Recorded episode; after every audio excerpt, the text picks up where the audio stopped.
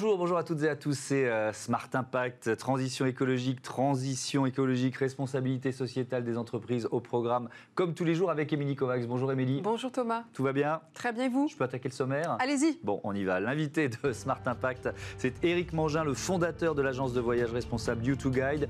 Il lance NOS Global, euh, une plateforme de gestion de dons qui met en relation les ONG et les entreprises qui ont un engagement RSE. Le débat RSE du jour porte sur les déchets électriques et électroniques. Comment les traiter Comment les valoriser On répondra à ces questions. Et puis dans Smart Ideas, on va mettre en avant une association, Article 1, association qui lutte pour l'égalité des chances. Trois grands thèmes, 30 minutes pour les décortiquer. C'est Smart Impact tout de suite sur Bismart.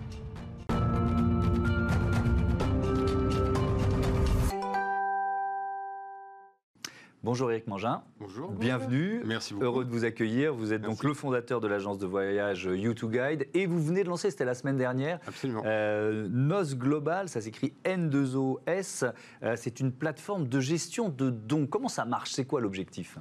Alors, l'objectif à la base de NOS, c'est d'accompagner les entreprises de co-créer une mission contributive, donc qui, euh, qui répond entre guillemets aux enjeux majeurs de la planète et des sociétés, avec leurs stakeholders, les parties prenantes, c'est-à-dire les clients et les employés. Donc, Mm. ça permet en fait de euh, contribuer à des actions environnementales ou sociales à travers le monde et de pouvoir finalement inclure dans cette démarche euh, les employés, les investisseurs et également les clients. Et, et comment euh, une entreprise, là, il y a- il y, a plein de chefs d'entreprise ou de cadres dirigeants qui nous écoutent, co- comment ils peuvent euh, rentrer en contact avec vous via la plateforme? Ça, ça fonctionne comment Alors précisément? via la plateforme, via LinkedIn. Alors la plateforme en public, en fait, c'est un choix de, de notre équipe qui était en fait de démocratiser finalement notre produit, nos, nos- nos services euh, qu'on développe pour nos clients, et donc on les a mis en version publique totalement gratuitement. Donc Oui, c'est- attention. C'est exactement ce que j'allais vous demander. Quel est le rapport entre cette plateforme de dons et votre agence de voyage, du coup?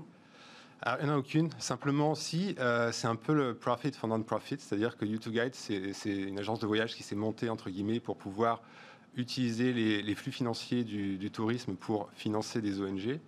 Et donc, c'est toujours un peu dans cette même fibre, c'est-à-dire de créer finalement un cercle vertueux où l'économie traditionnelle arrive à être adossée à des objectifs euh, euh, environnementaux et sociaux. Donc- Pourquoi vous avez créé euh, NOS Global? Mm. C'est une offre qui n'existait pas en quelque sorte? Euh, effectivement, euh, effectivement, on s'est rendu compte, on s'est rendu compte avec euh, avec euh, les cofondateurs qu'il y avait vraiment un gros souci entre guillemets, c'est-à-dire qu'il y avait un gros souci, un problème en tout cas à résoudre, qui était le suivant, c'est-à-dire que beaucoup d'entreprises aujourd'hui utilisent la philanthropie pour pouvoir répondre aux enjeux majeurs de la société et de la planète. Et il y a une défiance de communication, c'est-à-dire qu'effectivement, on voit qu'il y a un peu de greenwashing, on peut, on peut le sentir. Et on s'est rendu compte en fait qu'il y avait une grande partie des Français, en tout cas 44%, euh, qui étaient en fait mal à l'aise par rapport à l'absence de résultats vis-à-vis des promesses qui étaient, euh, qui étaient formulées entre guillemets par les marques. Et donc l'idée, ça a été en fait d'accompagner les marques à mieux gérer cet aspect philanthropique et de pouvoir, dans un second temps, inclure leurs parties prenantes et puis dans un troisième temps, pouvoir euh, assurer un suivi et un retour sur tout- tout- toutes les actions philanthropiques qui étaient menées. Et on s'est rendu compte aussi que la technologie pouvait être un catalyseur assez fort sur euh, tous ces efforts philanthropiques qui sont menés par, euh, par les marques européennes. Et donc l'utiliser finalement pour euh, mieux, je dirais, engager de manière ludique, d'une manière un peu, euh, un peu sexy en fait, Mm. euh, toutes ces, ces initiatives. Est-ce que vous diriez que le volet sociétal est peut-être euh, plus compliqué pour les entreprises à mettre en œuvre que le volet social et environnemental? Puisque vous les accompagnez sur tout ce qui est euh, philanthropique. Je crois, je crois que c'est euh, un aspect en tout cas euh, qui mérite entre guillemets un appui euh, technologique et aussi des services entre Mm. guillemets parce qu'il y a des entreprises qui veulent bien faire mais qui n'ont pas forcément la connaissance du terrain, n'ont pas la connaissance des, des organismes partenaires avec lesquels ils pourraient nouer une relation, une conversation. Et nous effectivement donc euh, et avec des produits technologiques et avec des services, on va on va on va pouvoir leur permettre finalement d'aller assez rapidement sur cette thématique-là et Mais- contribuer finalement. Je comprends pas, c'est quoi ces produits technologiques? Qu'est-ce que ça, en quoi la technologie intervient là-dedans? Bah, la technologie intervient entre guillemets pour mieux. euh, euh, C'est-à-dire qu'aujourd'hui, euh, dans beaucoup d'entreprises, peut-être deux ou trois personnes, peut-être dix personnes en fait choisissent un projet philanthropique, un Ouais. projet, euh, une orientation philanthropique. Et l'idée en fait de la technologie, c'est que les, les parties prenantes, donc les clients euh, et, les, et les employés, vont pouvoir finalement abonder dans la décision, vont pouvoir euh, euh, finalement influer sur le choix qui est fait par la société. donc avec une plateforme digitale, et vont pouvoir finalement permettre à la marque ou à l'entreprise de s'aligner sur les valeurs de leur audience, de leur partie prenante. Oui, concrètement, comment ça marche du coup? Ça, ça dépend de quoi? De l'ADN de l'entreprise? Elle va donner plutôt dans quelque chose qui est logique en fonction de son, son cœur d'activité? Alors, on a différents produits, euh, des produits pour des employés, des produits pour des clients. Et en fait, euh, c'est assez simple, ça fonctionne comme une plateforme, euh, je dirais, démocratique, entre guillemets, où par exemple les employés vont pouvoir abonder dans le choix, enfin tout le monde va, être invité finalement à se positionner sur le choix que devrait faire l'entreprise. Ils votent d'une certaine façon Ils pour telle ou telle ONG, pour tel ou tel projet, c'est ça? Exactement. D'accord. Et vous, comment vous choisissez les ONG que vous proposez? Alors, on choisit les ONG où les entreprises peuvent bien évidemment euh, donner leurs, entre guillemets, euh, proposer leurs ONG également sur la plateforme, sur, leur, mhm. espace, sur leur espace privé. Pardon. Et nous, effectivement, on sélectionne également nos propres ONG qui sont sélectionnées sur cinq thématiques, qui sont la biodiversité, l'éducation, l'environnement, euh, la gestion des déchets, la reforestation et la santé. Mhm. Et donc, on va, les, on va, on va, on va, on va les, les sélectionner sur plusieurs facteurs un des facteurs, par exemple, qui est la proximité, c'est-à-dire qu'on doit être proche euh, du problème pour trouver une bonne solution, proche des usagers. Euh, sur l'aspect euh, impact financier, c'est-à-dire est-ce que par rapport à un euro donné, est-ce qu'on a vraiment un gros résultat derrière, un résultat significatif? Sur le sérieux de, l'organisation d'impact et sur sa capacité à communiquer. Hmm. Pourquoi ce nom Nos. Nos, nous, nos, N2OS Alors, nos, c'est un concept philosophique grec ancien qui, euh, qui veut dire, entre guillemets, le nous. C'est euh, le nous euh, au-delà, au-delà, finalement, du jeu. Et, et c'est, je crois, important aujourd'hui, vu les défis auxquels nous faisons face, de pouvoir finalement être ensemble pour pouvoir y répondre et apporter des, solutions de plus grande ampleur. Est-ce qu'on peut avoir des exemples de noms de grandes entreprises ou PME qui, euh, que vous accompagnez du coup? Alors, pour l'instant, je ne peux pas communiquer là-dessus. Suis désolé. Euh, C'est trop tôt. Des mais entreprises que vous avez... spécialisées dans quoi, par exemple Alors, il y, a, il y, a, dans le voyage, bien évidemment, parce que c'est un secteur que je connais bien. Il y a aussi le retail. Et alors, euh, comment ils vont se mobiliser, par exemple Alors, pour le voyage, ça peut être mobiliser les clients, entre guillemets, qui voyagent et qui qui pourrait, entre, guillemets, en fonction de, la manière dont ils voyagent, mmh. abonder également dans une cause philanthropique de leur choix. D'accord. Et euh, qui pourrait être reprise ensuite par, euh, par la marque. Ça peut être aussi au niveau du retail, c'est-à-dire quand vous achetez une, chaussure ou euh, un moyen, entre guillemets, de pouvoir abonder dans, enfin, de lier finalement consommation. Mmh. si vous devez consommer, donc on n'encourage pas la consommation, mais si vous devez consommer, de pouvoir finalement contrebalancer cet achat. Avec, euh, des outils comme Microdon, par exemple, peut-être que vous connaissez, vous travaillez avec eux ou pas forcément Alors, Qui permettent d'arrondir euh, effectivement euh, un prix pour donner le complément à une association, à une cause absolument, c'est un peu. donc on intervient pas forcément sur les mêmes marchés mmh. et pas forcément de la même manière. C'est-à-dire que nous, effectivement, ce qu'on ce qu'on recherche finalement, c'est de pouvoir engager.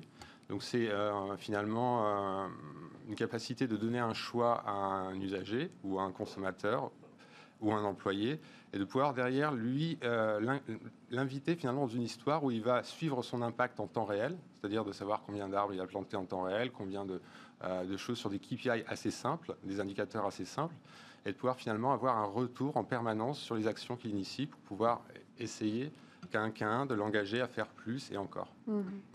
Vous vous adressez à la fois aux grands groupes et, aux PME Qui a le plus besoin de vous? Moi, j'aurais tendance à dire les PME qui ont peut-être du mal parfois à trouver euh, euh, comment s'engager, euh, mm. comment mettre en œuvre, comment même communiquer autour d'une d'une politique RSE. Est-ce que vous diriez ça, vous aussi, que les PME ont plus besoin de vous? Absolument. alors, on se concentre au début, nous, cette année, sur les, ETI parce qu'on on pense qu'on est, on est en termes de structure, on est plus, plus à même d'y répondre, mais le mm. but, effectivement, c'est de pouvoir automatiser euh, nos outils assez rapidement pour pouvoir permettre aux PME d'avoir euh, de manière assez, euh, je dirais assez simple et assez straightforward en fait l'ensemble de nos services et de nos produits. Hmm. Vous diriez qu'il y a des PME qui font de la RSE sans le savoir souvent? Je crois, oui. Et je crois qu'ils ont besoin d'outils, ils ont besoin peut-être d'accompagnement de temps en temps. Et quelquefois, ils ont envie de bien faire, mais n'ont pas forcément les moyens. Et c'est vrai que pour nous, ce serait quelque chose d'incroyable de, pouvoir les accompagner en fait sur une démarche philanthropique, effectivement. Les startups aussi? Les startups aussi, bien sûr. Et les particuliers peuvent donner aussi c'est ça? Les particuliers peuvent donner. En Ouais. fait, euh, effectivement, ces, ces, ces 9-10 derniers mois, on a, on a passé pas mal de temps à développer nos outils, donc plutôt Mhm. à l'attention des, des entreprises. Et à un moment donné, on s'est dit, ben, la plateforme existe, pourquoi pas la donner en open source, entre Mhm. guillemets, complètement gratuit, euh, un accès complètement gratuit aux particuliers. Donc effectivement, c'est pas notre cible, mais euh, tous nos produits et nos services sont en, en ligne euh, gratuitement pour, euh, pour les particuliers. Alors, Alors- vous êtes venu surtout pour Oui. parler de, de, de NOS que vous venez de lancer la, la, la semaine dernière, mais il y a aussi cette agence de, voilà, de voyage, là, euh, You2Guide, qui existe depuis combien de temps? Depuis 2016. Est-ce que vous avez le sentiment d'avoir euh, d'être un peu en avance euh, ou d'être un peu des pionniers? Parce que le secteur il souffre Mm. horriblement depuis euh, de- depuis la crise Covid évidemment et, et on se tourne peut-être vers des solutions justement de tourisme un peu plus responsables. C'est ce que vous prenez depuis le début?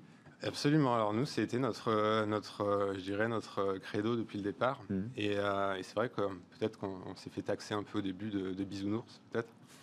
mais euh, mais ce, qui est, ce qui est assez intéressant, c'est que bah, moi, j'ai eu, j'ai eu peur également, comme tout le monde, enfin tous tous les gens qui sont sur le marché du tourisme euh, quand le Covid est, est arrivé. Et puis finalement, au bout de, de quelques semaines, des grands groupes sont venus vers nous et nous ont demandé de l'aide pour pouvoir finalement les aider à proposer une offre qui, soit, qui est une offre plus régionale, je dirais, et, euh, et plus responsable. Et ce qui est notre corps de métier depuis 4-5 ans. Donc, Ça veut dire que vous bannissez certaines, certains types de voyages, euh, des longs courriers, ou comment ça se passe euh, concrètement? En fait, euh, c'est-à-dire qu'on va proposer finalement des, des expériences qui sont euh, en général petites, exclusives, Mm.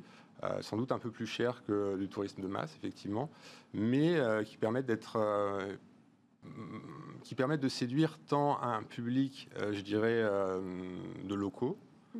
euh, qu'un public de voyageurs. Donc finalement, moi, c'est de l'expérience. Donc, la personne qui vient des États-Unis ou qui vient de, de Lille, euh, c'est, pour moi, ça va pas vraiment changer grand-chose dans la mesure où c'est l'expérience que je propose.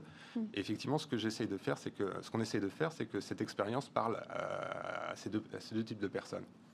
Et c'est vrai que finalement, pour nous, on se rend compte que Covid, en fait, euh, c'est qui est très dur hein, pour le tourisme, bien évidemment, mais aussi euh, une manière d'a- d'aller plus rapidement vers l'avant, vers un tourisme beaucoup plus raisonné, en fait. Merci beaucoup, merci. Merci. euh, Merci Eric à vous. Mangin, bon vent à Nos Global et donc YouTube Guide. Tout de suite notre débat consacré aux déchets, les déchets électriques et électroniques.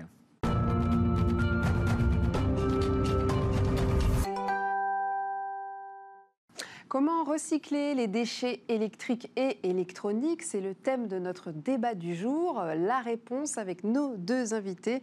Euh, Nathalie Isère, directrice déléguée d'écosystème. C'est un éco-organisme à but non lucratif en charge de la collecte et du recyclage des appareils électriques en France. Bonjour. Bonjour. Bienvenue à vous. Merci d'être avec nous. Et Emmanuel Toussaint d'Auvergne, directeur général de Screlec, éco-organisme français fondé en, deux- en 1999, de la, euh, qui fait partie de la filière piles et accumulateurs portables, c'est ça? C'est tout à fait juste. Merci Bonjour et à bienvenue. tous les deux Bonjour.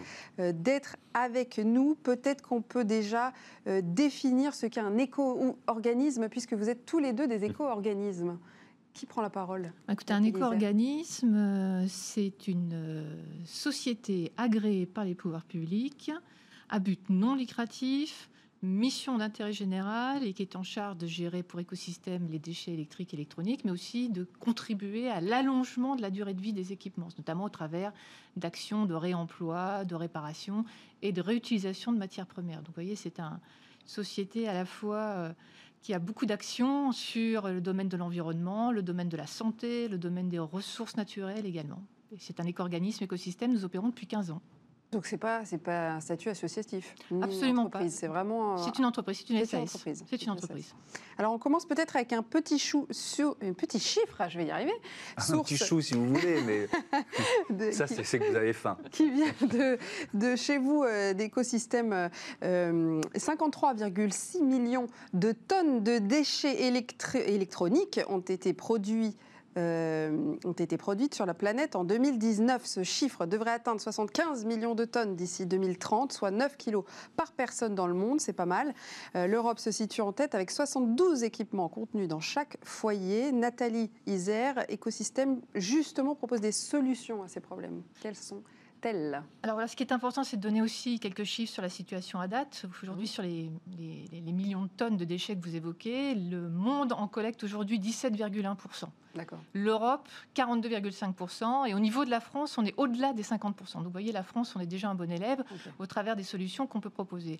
Alors les solutions qu'on propose, c'est à la fois du curatif Mhm. et du préventif. Parce que du curatif, il faut traiter ces millions de tonnes de déchets. Donc il faut proposer des solutions aux consommateurs, aux détenteurs, pour pouvoir l'aiguiller vers soit de la reprise lorsqu'il se fait livrer un nouvel équipement, soit vers des magasins qui vont collecter aussi ces anciens équipements vers le don aussi, parce qu'on peut donner aussi des équipements qui fonctionnent toujours, notamment vers l'économie sociale et solidaire. Mm. C'est aussi le réseau de collectivités locales et déchetteries qui sont là aussi pour accueillir les déchets des administrés. Donc, vous voyez, on a ce type, tous ces types de solutions qui sont développées. On est en train aussi de développer des solutions, notamment pour les téléphones portables, sur les missions d'une enveloppe ou d'étiquettes prépayées pour pouvoir remettre ces téléphones portables et les envoyer vers l'économie sociale et solidaire qui va prendre en charge ces équipements. Donc, il y a tout un tas de solutions qui C'est la mission d'écosystème, ça Vous Oui, c'est- une, à la fois sur notre mission, c'est on, on est là pour trouver des solutions pour Mhm. allonger la durée de vie des équipements des produits, donc Mhm. notamment au travers du don, du réemploi, donc c'est-à-dire potentiellement le marché de l'occasion, Mhm. et ensuite sur la partie réparation et la partie fin de vie. La partie fin de vie étant vraiment l'aboutissement final de l'équipement, c'est là où on va récupérer toutes les matières. Et pour vous donner aussi en termes de, de- de- de perspective, on a également une mission très importante de prévention et de travailler aussi en amont avec les fabricants pour trouver des solutions avec eux pour, là aussi, diminuer l'impact environnemental de leurs équipements lorsqu'ils arrivent en fin de vie, Mhm. mais aussi contribuer à l'allongement de la durée d'usage, et notamment on travaille avec eux au travers de la réparation, etc. Alors Emmanuel Toussaint d'Auvergne, euh, Screlec, Screlec, on est dans la filière pile et accumulateurs portables, donc euh, c'est encore plus spécialisé que ce que vient de nous, euh, euh, nous décrire Nathalie Isère, c'est ça? Tout à fait. Donc, euh, on travaille en synergie avec nos Mm. confrères des D3E. Mhm. Euh, Lorsqu'ils ont des équipements électriques et électroniques, ils en assurent le démantèlement et ils nous rétrocèdent cette partie pile et batterie pour que nous-mêmes nous en assurions la fin de vie. Donc, on travaille en, en forte collaboration et euh, notre métier à nous, c'est de récupérer sur le territoire l'ensemble de ce gisement. Alors, on travaille sur des micro-gisements, c'est beaucoup plus compliqué, si j'ose dire. Euh, On est sur des circuits qui sont euh, avec de très faibles quantités. J'ai vu à l'entrée de votre, de votre plateau que vous faisiez de la collecte, donc euh, c'est Ouais. très bien. Et nous, on va collecter également ces piles et ces batteries, on va les envoyer dans des centres de tri, on va ensuite les traiter et les envoyer vers des centres de recyclage. C'est exactement la même démarche, si ce n'est que le gisement n'est pas le même. Les, les batteries lithium, ça fait partie des, euh, Alors les batteries des- lithium, des ça produits fait- que vous récupérez tout à fait, ça fait batterie, ça fait partie de- des, des produits qui sont sous notre responsabilité. Et ce sont des batteries sur lesquelles on est très vigilant aujourd'hui parce qu'elles nécessitent un niveau de sécurité qui est quand même élevé. Donc, on est classé en déchets dangereux à cause de ces batteries au lithium. Et donc, on s'assure qu'il y a un traitement qui soit tout à fait intègre dans l'ensemble de ces batteries pour limiter au maximum l'ensemble des risques qu'elles pourraient générer sur la filière. Mais on va donner quelques chiffres là aussi. Alors, les, les chiffres qu'on a trouvés euh, sur votre site datent de 2018.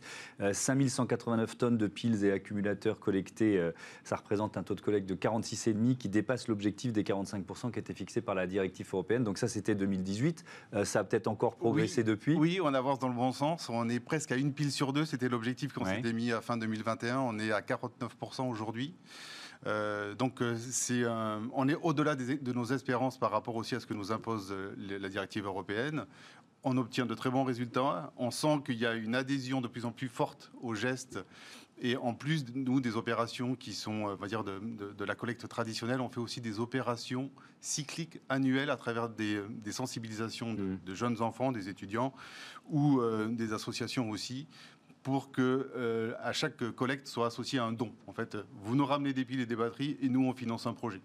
Oui, Nathalie Isert, vous aussi, hein, vous organisez des, opérations de collecte toute l'année, comme cet été, c'est ça, en partenariat avec le Tour de France? Alors exactement, c'est-à-dire qu'on a organisé autour du dispositif du Tour de France donc une collecte de téléphone au travers de notre dispositif je donne mon téléphone donc euh, .fr et notamment l'objectif était au travers de chacune des villes étapes Mhm. d'organiser avec cette ville étape une sorte de challenge, Mhm. c'est-à-dire pour collecter les collecter les téléphones. hein. Je vais d'ailleurs citer un coup de chapeau à la ville de Lure, hein, 8200 habitants, qui nous a ramené 450 téléphones. Vous voyez, C'est les meilleurs? C'est les meilleurs, c'est les meilleurs. Et, quand on- et à l'occasion aussi de chacune de ces villes étapes, on redonnait donc à des associations donc d'emploi de soit de, de- de personnes en difficulté, sans téléphone, donc qui était là aussi complètement reconditionné, remis à neuf et doté d'une carte SIM, puisqu'on avait monté un partenariat avec Orange, notamment dans ce cas de dispositif. Donc vraiment un don tourné vers le milieu associatif. Donc ça, c'est le, résultat. Il faut peut-être parler de, l'impact quand, on les oublie, ces déchets. C'est-à-dire des, piles, par exemple, une batterie lithium ou des piles, si on les laisse dans la nature ou si elles ne sont pas recyclées euh, avec, euh, avec vos serviettes, qu'est-ce qui se passe? Alors, par exemple, la, pile la plus commune, c'est la pile alcaline saline, c'est le bâton, là. Celle-ci, elle, est tout à fait euh, indolore pour l'environnement. Mmh. Mais il est évident que nous, notre ambition, c'est de les récupérer pour les envoyer dans des filières. C'est-à-dire que derrière, il y a des industriels qui ont besoin de ces matières premières secondaires pour, pour une activité. Donc, on se doit aussi de de, les extraire de l'ensemble du milieu pour que mm. derrière, elles, aillent dans des, vers des acteurs qui sont ciblés et qui sont en capacité de les recycler dans, des conditions environnementales parfaites. Mm. Vous vous lancez aussi dans le recyclage des cartouches d'impression, c'est ça? Alors, on ne se lance pas parce qu'on travaille aussi euh, sous l'égide du, ministère de l'Environnement. Donc, euh, dans notre périmètre, si vous voulez, on est en capacité de collecter aujourd'hui sur 30 000 points en France des, des, petites piles et des petites batteries. Et on s'aperçoit aussi que les détenteurs ben, de ce gisement-là ont aussi des cartouches d'encre. Donc la réponse, c'est comment on, pourra, on peut leur apporter le même service sachant qu'on a un vrai savoir-faire sur ces petites mm. quantités-là. Et donc nos adhérents, nos fabricants nous ont sollicité pour dire écoutez, vous avez des compétences sur les piliers et batteries, est-ce que vous pouvez nous apporter le même savoir-faire pour les cartouches d'encre? Et c'est ce qu'on s'emploie Et pour les batteries de la mobilité électrique Oui, tout ah, à fait. C'est un vrai débat parce que euh, les, trottinettes mm. qu'on voit de plus en plus, euh, on commence à dire sont-elles vraiment euh, des, outils de la transformation écologique Alors c'est un vrai débat parce qu'on a vu exploser ce gisement-là aujourd'hui et il est à la limite de notre périmètre de responsabilité, mais on se doit aussi d'apporter nos, compétences. Et donc, on, a, on s'est engagé dans une, ce qu'on appelle une filière volontaire pour répondre aux sollicitations de ces entreprises qui souhaitent donner une deuxième vie à ces batteries. Donc là, on se rejoint beaucoup plus avec les D3E pour dire comment récupérer ces batteries et comment ensuite les, leur offrir une deuxième vie. Merci beaucoup, merci, euh, à tous les deux. Ça passe vite, hein, les 10 minutes, mais c'était euh, passionnant. Merci d'avoir participé à ce, à ce débat. Tout de suite, c'est euh, Smart Ideas. Smart Ideas avec BNP Paribas. Découvrez des entreprises à impact positif.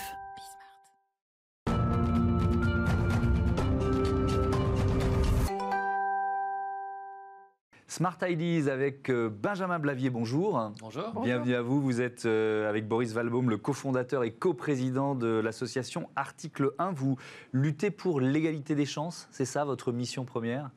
C'est ça, exactement. Contre l'inégalité des chances, on le dit comme on veut. Oui.